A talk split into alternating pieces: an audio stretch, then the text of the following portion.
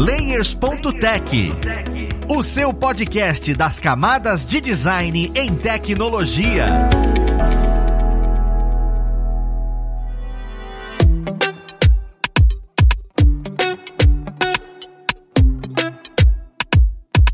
Olá, ouvintes! Eu sou o Luiz Lima, designer e professor aqui na plataforma Lura, e vamos para mais um Layers.tech, o seu podcast das camadas de design em tecnologia. E na conversa de hoje, nós vamos falar sobre softwares de prototipagem. A gente sempre quando fala sobre prototipação, a gente fala Figma. E é só o Figma que existe, sabe? O que está acontecendo dentro desse mercado, dentro dessas ferramentas, como é que as empresas estão vendo isso. Mas vamos lá pro papo conhecer quem vai ajudar a gente nele. Nós temos aqui hoje, como pessoa convidada, alguém que fazia tempo que não comparecia, mas está nos nossos corações, o senhor Matheus Vilaim. Ele que é UI designer, professor aqui na plataforma Lura também. Seja bem-vindo, Matheus. E aí, gente, valeu pelo convite. Eu tava com saudades de aparecer aqui. E antes de tudo, eu sou Figma Lover. É, a gente, a gente conhece bem esse seu aspecto de Figma Lover. Eu quero ver o tanto que isso vai ser direcionado aqui no papo.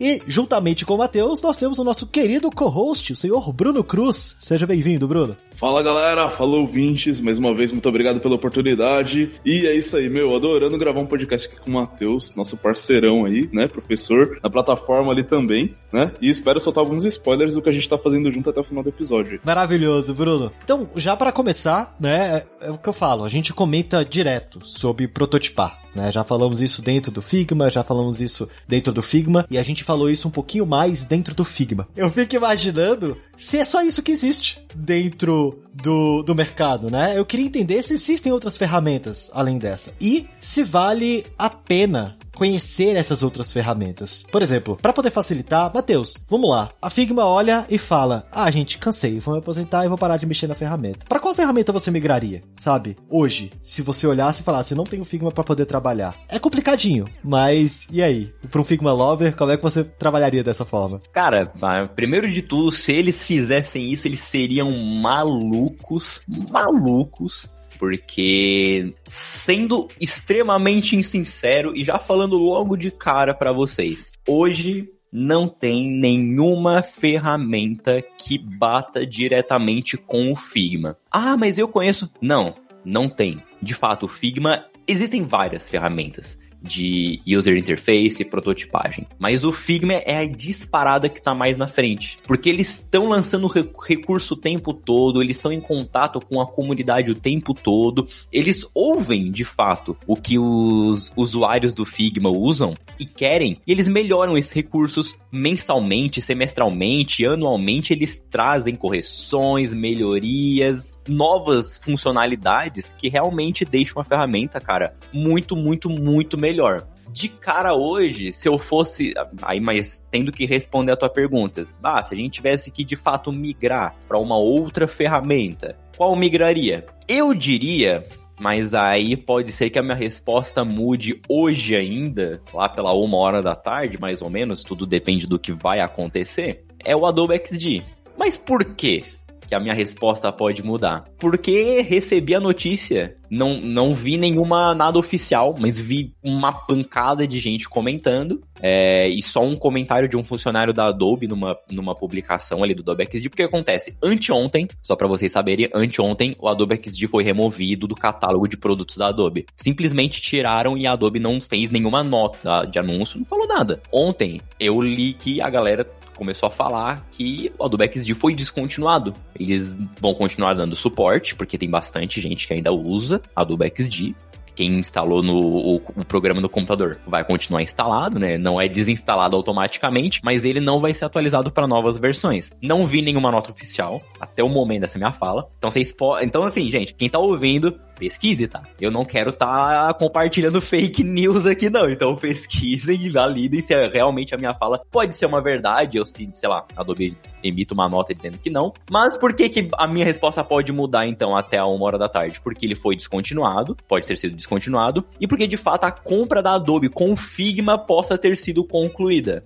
Então, talvez o concorrente, cara, o concorrente mais próximo do Figma mesmo é o Sketch. O Sketch é quem tá mais pareado, vamos colocar assim, só que ele tá muito longe e o Sketch tem uma barreira grande, porque ele é exclusivo Mac. E Mac não é assim um, um tipo de computador que é acessível ao público que eu consigo comprar um PC, um Windows aqui por, sei lá, dois mil reais. Não vai ser o PCzão. Mac não. Mac eu vou comprar por uns 19 mil, mais ou menos.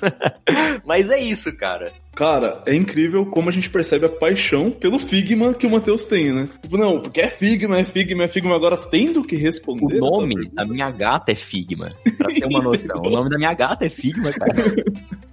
Agora, você falou uma coisa que é muito interessante, né? Eles estão sempre ali ouvindo usuários e aprimorando as ferramentas. E aí, paira agora essa, essa notícia que pode vir a acontecer da compra, né, do Figma pela Adobe. E a gente que é usuário da Adobe, né, há muito tempo, sabe que não é bem assim que a Adobe toca, né? Apesar dela ter atualização o tempo todo, ela não tá sempre ouvindo a galera e trazendo atualizações super pertinentes aí. Você acha que o Figma vai ser afetado por isso com a compra? Caso venha acontecer essa compra? Cara, isso é pergunta maravilhosa, porque acho que foi em novembro do ano passado que teve o anúncio ali da possível compra do Figma pela Adobe e, porra, o LinkedIn tava dividido. 50% era, nossa, que legal, a Adobe vai comprar o Figma, 50% era, nossa, que porcaria, o Figma vai virar da Adobe, vai entrar no Creative Cloud, vai deixar de ser gratuito. A galera fazendo aquelas ilustraçãozinhas do ícone da Adobe com FI ali escrito, sabe, padrão de, de programa da Adobe.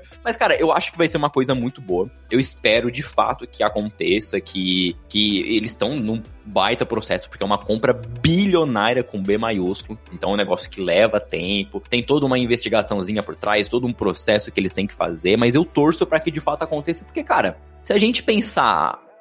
Eu acredito, eu acho que a Adobe é a empresa que tem a, as maiores e mais utilizadas ferramentas de design no mundo. A gente pode pegar o Photoshop. O não tem ferramenta que bata com o Photoshop. É, é, a mesma coisa que eu tava dizendo pro Figma. Não tem ferramenta que bata com o Figma hoje. A mesma coisa do Photoshop. Ah, tem o GIMP. Nossa, que legal. Vai lá usar o GIMP e tenta fazer as mesmas coisas que o Photoshop faz. É, chega perto, mas não faz tão bem. O Photoshop é uma ferramenta muito única. Ele faz coisas que outras ferramentas não chegam perto de fazer. E ele tem atualizações periódicas também. É o programa principal da Adobe, eles dão muita atenção ali. E outra, o próprio CEO da empresa Figma, que é o Dylan Field, ele foi a público falar sobre essa compra, que ele vai continuar sendo o CEO da empresa, isso não vai mudar nada, ele vai continuar em cima de todas as demandas, em cima das atualizações, o Figma, ele não vai, se eu bem acredito, ele não vai para Creative Cloud, ele não vai virar um programa exclusivo da Adobe,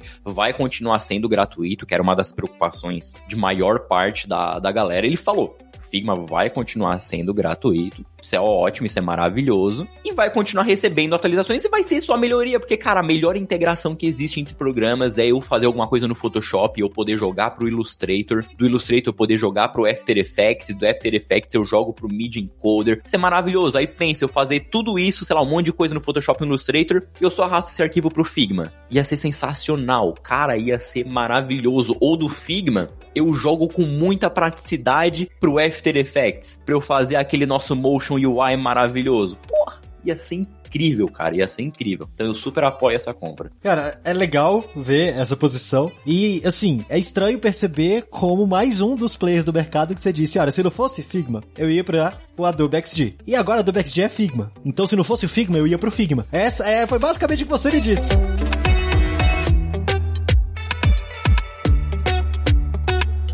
Coisas que eu fico bem curioso, né, é o seguinte, a gente fala muito de Figma, Adobe XD e Sketch. Essas ferramentas, elas têm uma pauta de design muito forte. Sabe, o processo criativo é pegar elementos, é trabalhar com vetores, é trabalhar de uma maneira muito próxima da criação bruta. Sendo que eu fico imaginando que dentro desse mercado existem muitas pessoas que são UXs, que não entram necessariamente na construção de telas e protótipos de maneira tão rebuscada, mas acaba tendo que construir protótipos. E existe uma gama de softwares né? Por exemplo, como Framer, é, InVision, Just in Mind, Marvel. E eu queria entender o, o que que essas ferramentas possuem hoje que faz com que elas estejam ali no mercado. Porque você protege tanto o Figma, e eu, eu concordo, cara. Eu acho ele muito, muito robusto, muito bom. Só que essas ferramentas têm tanto espaço também. O que que essas ferramentas possuem que, que ela tem esse espaço, sabe? A, a prototipagem, porque elas são menos criativas. Eu não consigo desenvolver tanta coisas nela. Só que eu queria entender melhor essa diferença. Por que quando a gente fala sobre software de prototipagem, a gente vem Sketch, Adobe XD e Figma, e essas outras, que pelo que eu vi, inclusive dentro dos estudos, ocupam boa parte do mercado, né? Em empresas pequenas, sabe? Elas existem, né? Qual a diferença dessas, desse grupo de ferramentas para essas três grandes players? Cara,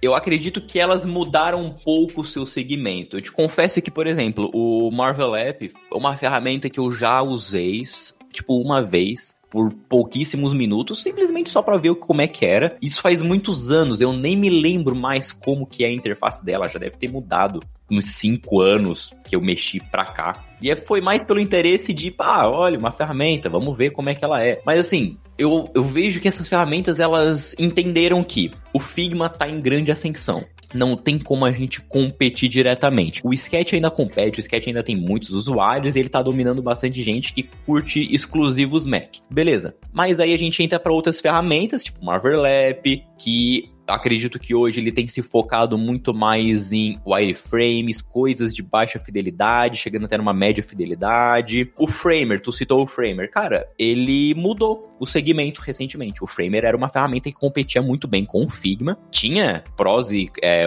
uma página, se eu bem me lembro, de pros do Framer sobre o Figma. O Framer é uma ferramenta muito boa para trabalhar com motion, isso é maravilhoso, especificamente motion para aplicativos, sites, produtos digitais em geral. Só que agora o Framer ele não compete mais diretamente com o Figma. O Framer agora ele compete com o Wix, compete com o Squarespace, compete com, com ferramentas no code. Ele mudou o segmento. Ainda não, não significa que tu não pode usar o Framer como um Figma. Tu pode criar conta, fazer o protótipozinho ali do teu site e fechou. Só que a ideia do Framer agora é que quando tu faz o protótipo do teu site, ele gera já um link online para as pessoas poderem navegar. É diferente do, da navegação de protótipo do Figma, que tu consegue mexer bonitinho por simples visualização. Não, o Framer não. O Framer é para tu fazer o teu próprio site sem código, o que é sensacional. Protopy. Protopy a gente pode colocar que é um concorrente do Figma. Só que ele tem recursos de motion tão mais complexos, mais avançados, não é um After Effects da vida, mas ele permite tu fazer muita animação legal. Eu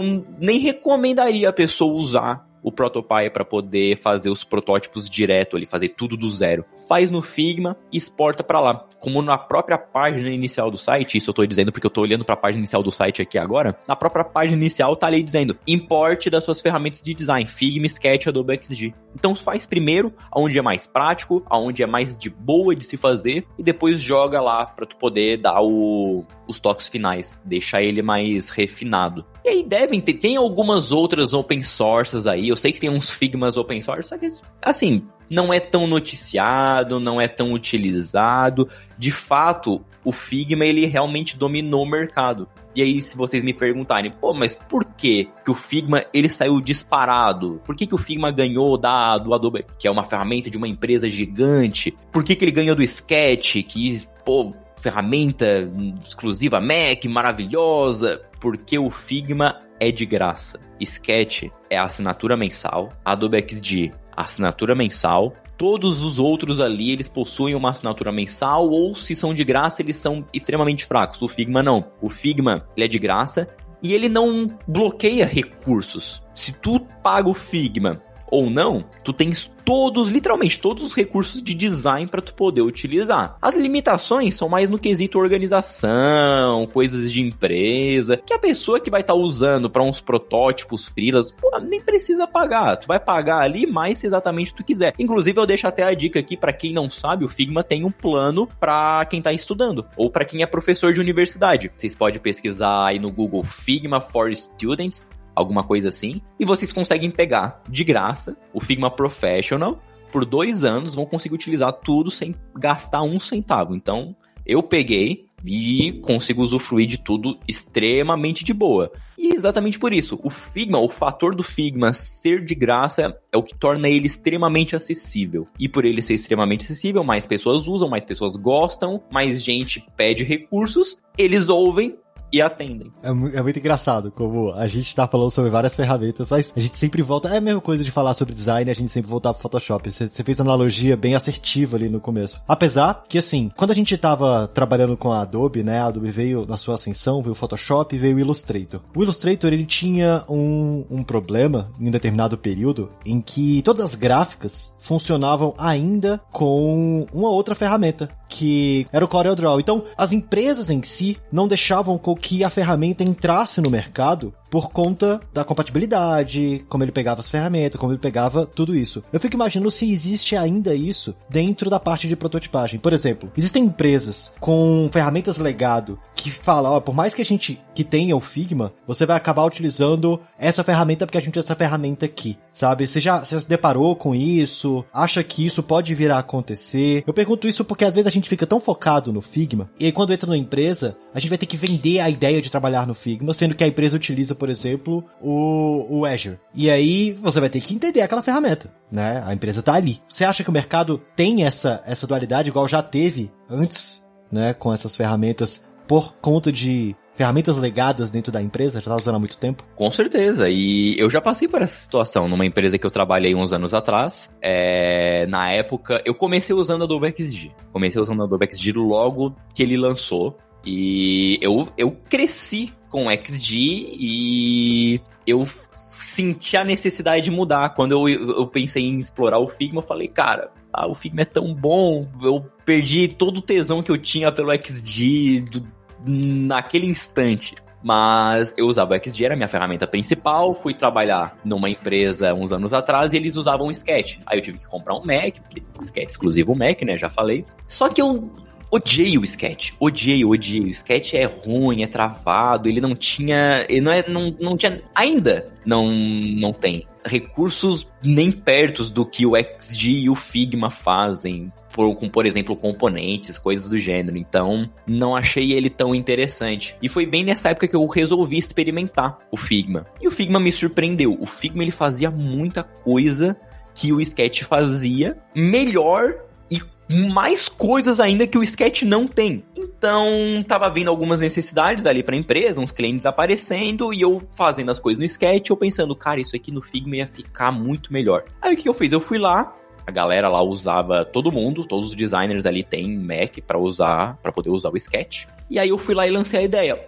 E se a gente migrasse pro Figma? Eles ficaram um pouco pé atrás, por quê? Porque eles tinham muito arquivo de cliente já no Sketch. Muita, muita coisa legada no Sketch, tanto do site deles quanto de vários clientes. Estava tudo no Sketch. Migrar pro Figma ia ser um negócio bem viável. É um negócio ia ter que pegar dias para migrar tudo e puxar o arquivo do Sketch pro Figma também, então não era coisa mais tranquila para se fazer. Sempre tinha algum bugzinho que, que retornava. Então, eu fui mostrando para eles aos poucos como que o Figma podia ser melhor. É, na prática mesmo, com coisas dos clientes, e no fim deu certo. Eu não sei se eles estão usando até hoje, acredito que sim, porque eu comecei a utilizar o Figma para os futuros clientes que começaram a chegar ali, né? E veio uma designer nova, eu apresentei o Figma para ela, ela começou a usar o Figma também para esses clientes que estavam vindo. Aí eu saí da empresa, eles continuaram usando o Figma e acredito que eles devem estar usando até hoje. Foi a. Acredito que tenha sido a decisão certa a se fazer e no momento legal onde o Figma ainda não estava tão repleto de recursos quanto ele está hoje. Então, crescer com isso, pegar o Figma babyzinho para depois ver ele crescer é muito melhor do que pegar ele já com um monte de coisa e uma quantidade de informação absurda, super de boa. Cara, é legal ver você falando isso porque mostra como as pessoas podem também incentivar isso dentro da empresa que está atuando. E assim, é o que traz mais conforto para você vai ser melhor. Apesar que, sim, existem outras ferramentas, né? Se você acha que a Marvel atende o que tem que atender, pô, continue utilizando a Marvel, continue utilizando o InVision.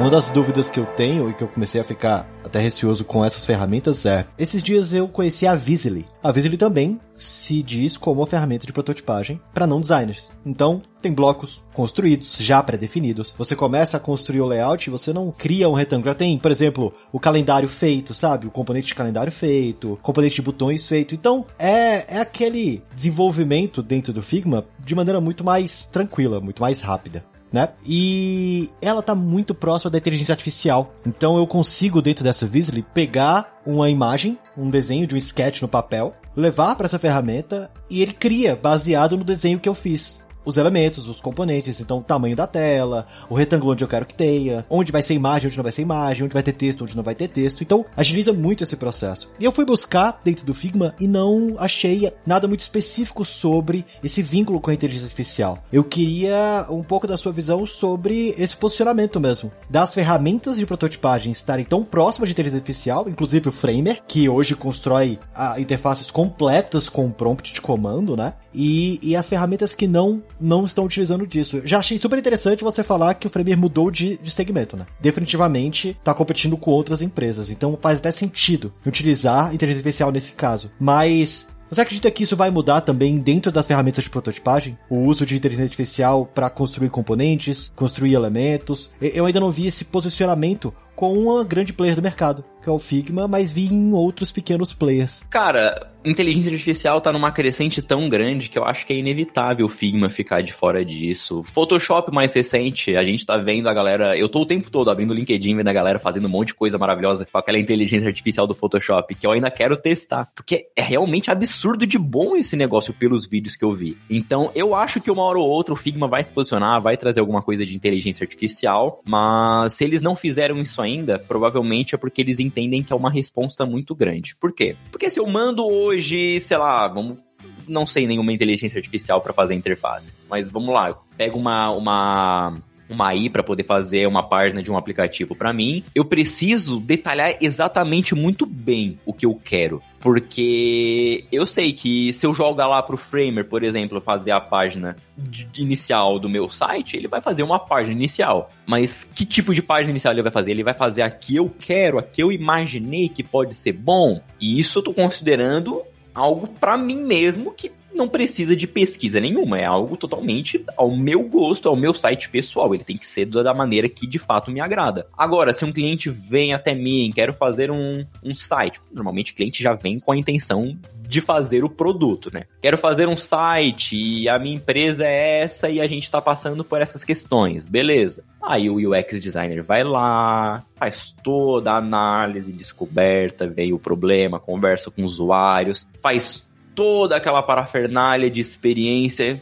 que dispensa apresentações aqui, né? E aí depois ele tem que construir a interface. A interface é baseada nisso, só que esses conhecimentos e todas as pesquisas foram feitas pela pessoa, não pela inteligência artificial. Então, detalhar muito bem que as coisas precisam, porque user interface é muita matemática. Então, eu detalhar aqui a margem, os espaçamentos tem que seguir múltiplos de 8, que no header ele tem que ter margens nas laterais esquerda e direita de 240 pixels, em cima tem que ter, em cima e embaixo tem que ter 12 pixels, o logo ele tem que estar tá com 40 pixels de altura, largura invariável, os menus eles têm que ter 8 pixels de padding, com o estado enable, o hover, focus, ele tem que já vir com todo, com toda a parte de acessibilidade pensada. Eu acho que é um negócio que talvez ainda demore muito, porque o que as ferramentas pensam hoje, elas não pensam em UI na hora de fazer uma geração de uma interface por inteligência artificial. Elas não pensam em UI, elas pensam em visual. Visual e UI são coisas diferentes, é legal até mencionar. O visual, ele tá, ó, é o que o próprio nome diz. Visual, ele tá pensando de fato na estética visual, na beleza, em ser algo bonito. UI,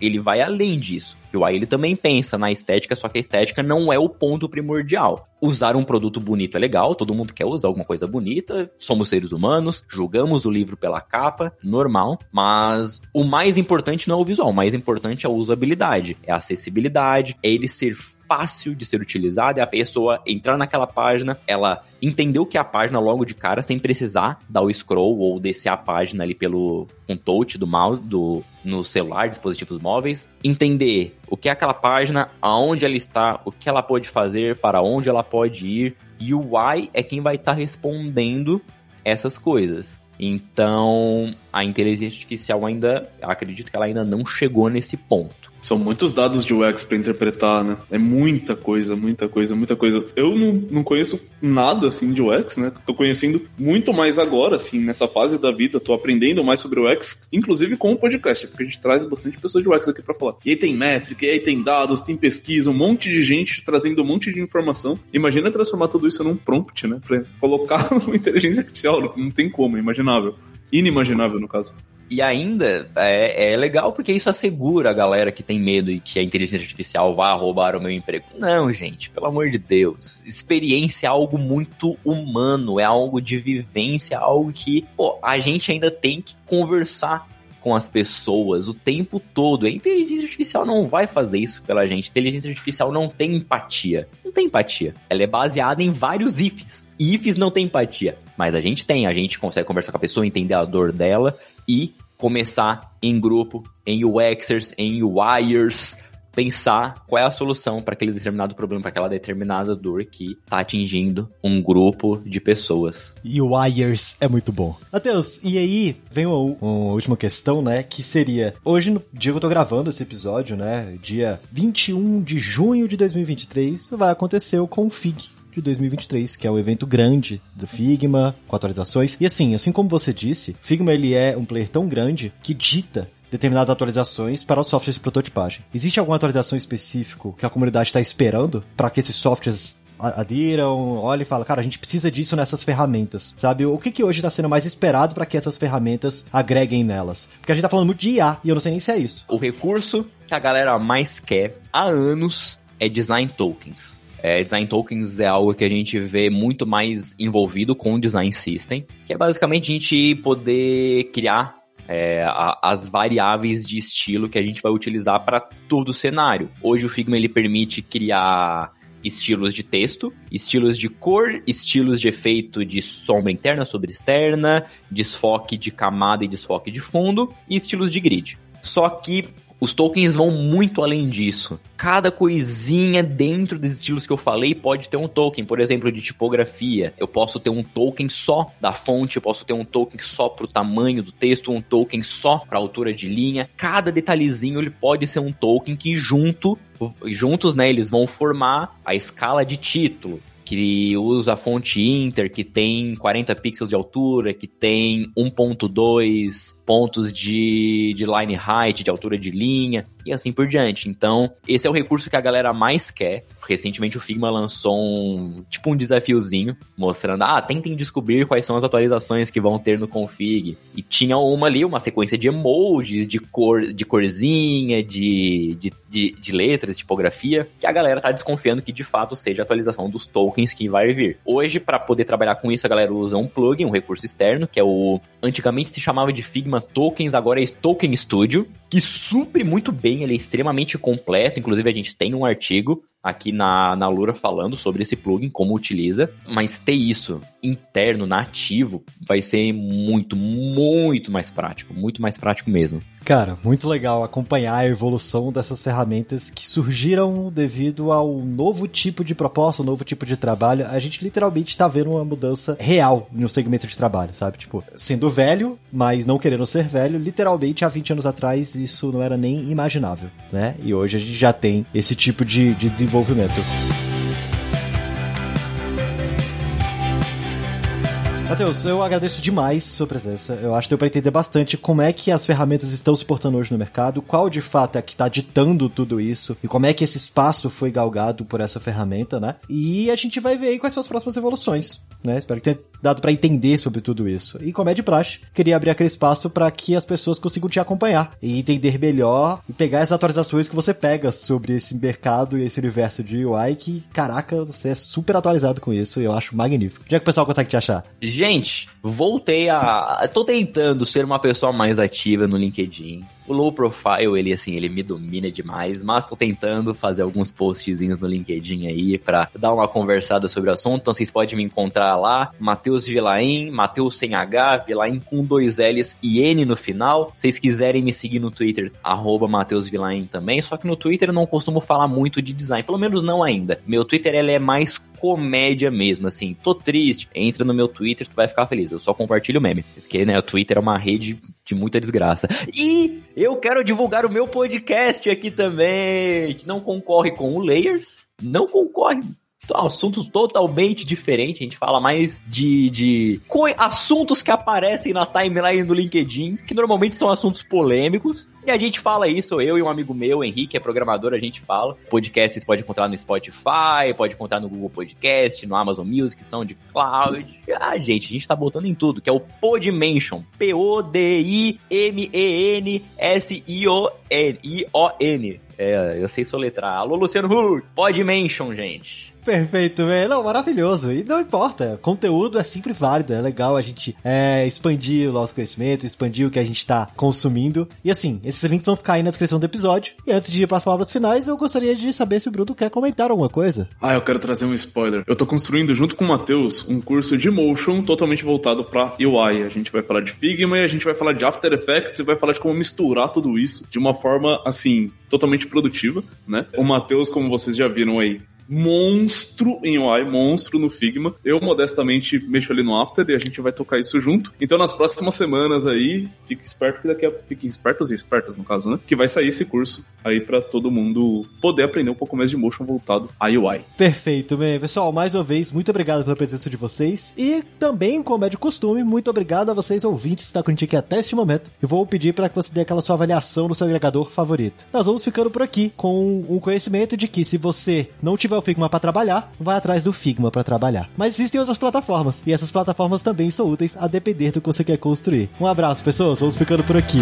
Fui!